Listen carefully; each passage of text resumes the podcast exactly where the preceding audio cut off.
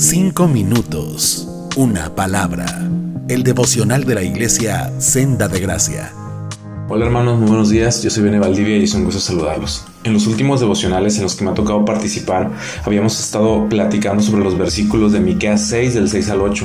Si puedes ir a tu Biblia y leerlo, sería muy bueno. Quiero compartirte la última parte de esta serie que se llama La verdadera adoración. Para retomar el tema, quisiera que fuéramos al versículo 6 para entrar al contexto y dice así: ¿Con qué me presentaré ante Jehová y adoraré al Dios Altísimo? Y esta es la primera de algunas de las preguntas retóricas que el autor hace para expresar que no hay manera de impresionar a Dios con la obra de nuestras manos, ni con nuestros recursos o con nuestros sacrificios.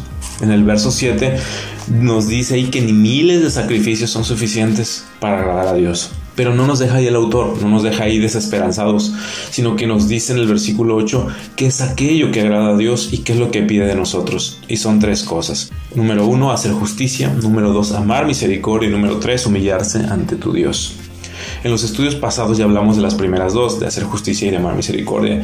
Y hoy viene la última de estas tres cosas que el Señor pide de nosotros si queremos vivir en adoración para Él humillarte ante tu Dios. Así que entramos en, tema. Si le dedicamos unos minutos a pensar la frase, ¿no? Humillarte ante tu Dios, suena bastante fuerte. Los seres humanos somos seres personas que nos gusta la exaltación, nos gusta el reconocimiento, no nos gusta la humillación. Nos gusta ser el objeto de alabanza, nos gusta ser el centro de atención, nos gusta ser los más importantes. No nos, a nadie le gusta ser el menos importante. A nadie le gusta ser el no reconocido, ¿no?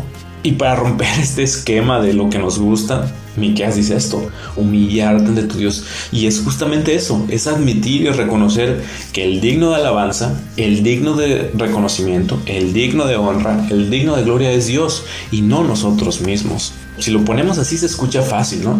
Porque lo cantamos en innumerables canciones. Te suenan a lo mejor algunas frases como al único digno, como Dios sin igual, el único Dios, grande Dios, eh, el único digno de adoración, de alabanza.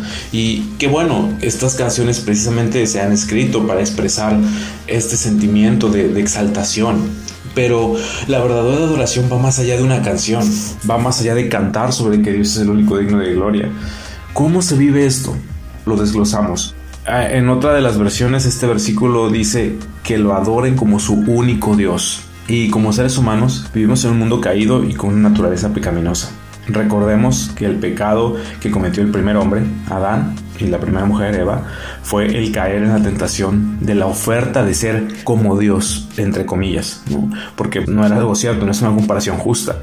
Pero esa tentación es la misma que tú y yo tenemos todos los días el querer vivir como si nosotros fuéramos Dios. Vivimos para nosotros. Piensa cómo está la sociedad de hoy en día.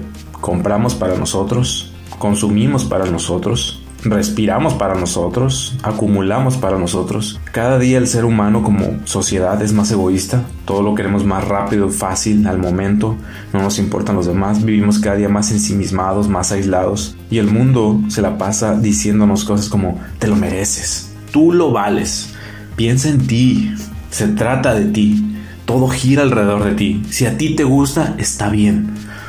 El día de hoy, en la mañana, estaba escuchando una canción que hemos cantado en la iglesia. Es una canción que me gusta mucho. Es una canción que ya tiene algunos años y es una canción que precisamente su nombre es o se llama El corazón de la adoración. ¿no? La, la versión original en inglés se llama The Heart of Worship, el corazón de la adoración. Y la parte del coro dice algo así como esto. Perdóname cuando me he desviado de adorarte a ti, solo a ti. Y la versión en inglés dice, perdóname por lo que he hecho de la adoración, pues se trata de ti y solamente de ti. Y está en este contexto, ¿no? No se trata de nadie más, no se trata de lo que yo pueda hacer, no se trata del show que yo pueda montar, no se trata de la música que yo pueda tocar, se trata de ti y solamente de ti. Así que, mi hermano, ¿qué pide Dios de nosotros? Verdadera adoración, y la verdadera adoración está completa cuando vivimos reconociendo que no se trata de nosotros, que hay un ser por encima de nosotros, muy por encima, y que se trata de Él, solamente de Él. ¿no? La Biblia habla en muchos versículos que se trata de Él. Y a lo mejor uno pudiera pensar, oye, pero qué egoísta este ser, ¿no? ¿Cómo que se trata solo de Él y yo qué? Ah, mi hermano, este da para otro tema, pero si lo podemos resumir en, en esto es se trata de Él porque lo merece porque como diría Pablo, por Él vivimos, nos movemos y somos. El universo entero se mueve por su palabra. Él es digno, Él es digno. Y además de eso, solo en Él podemos encontrar plenitud y vida, porque para eso estamos diseñados. Es decir, si nosotros vivimos en adoración reconociendo que se trata de Él, podemos descansar en que estamos en el propósito, que estamos cumpliendo ese objetivo, ese propósito en nuestras vidas y podemos encontrar plenitud, felicidad y vida. Que si lo piensas bien, hermano, es algo que todos estamos buscando y en Dios lo podemos encontrar. Humillarse ante tu Dios, vivir adorándolo como nuestro único Dios. Esto es lo que pide el Señor para la verdadera adoración.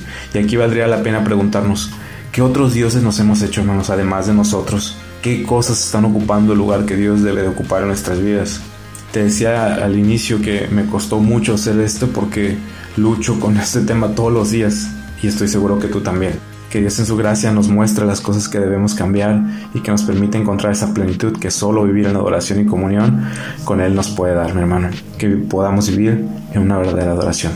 Dios te bendiga. Cinco minutos, una palabra.